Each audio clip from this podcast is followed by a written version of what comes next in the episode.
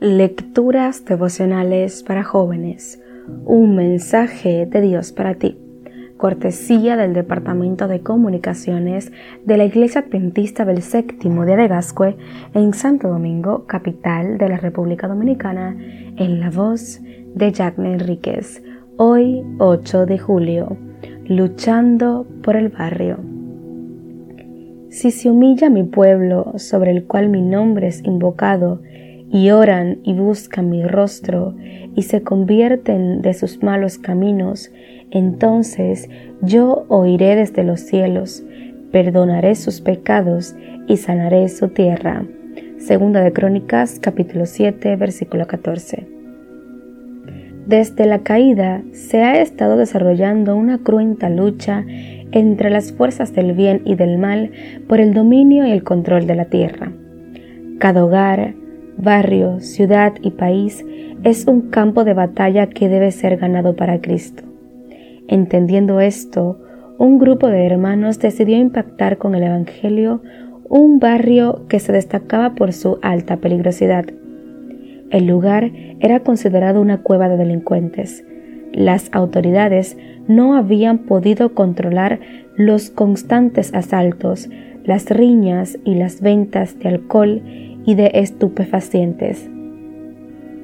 Las propiedades habían perdido su valor como resultado de la descomposición moral. Fue bajo estas circunstancias como empezaron el programa. Cada madrugada a las cuatro iban a la cancha de fútbol del barrio y se arrodillaban allí. Periódicamente hacían caminatas de oración por las calles de aquel barrio. Programaron ayunos, vigilias, jornadas de confesión y arrepentimiento. El proceso se inició con solo dos miembros de la iglesia, pero a ellos se fueron sumando otros. Pronto, algunos de los vecinos que vivían al lado de la cancha comenzaron a asistir, y de esa manera ese movimiento de oración fue creciendo. La promesa de Dios comenzó a cumplirse.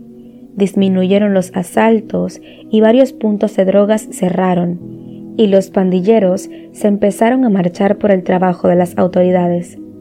El grupo de oración se hizo tan grande que uno de los vecinos decidió prestar su casa para que la programación se pudiera realizar de manera más cómoda. Después, alguien trajo sillas y en algún momento, por iniciativa de la gente, la comunidad empezaron a realizar cultos los sábados. Al ver el desarrollo del grupo y su influencia en la comunidad, el dueño de la casa la ofreció en venta y allí funciona hoy una iglesia organizada. Hoy, apreciado joven, la lucha continúa.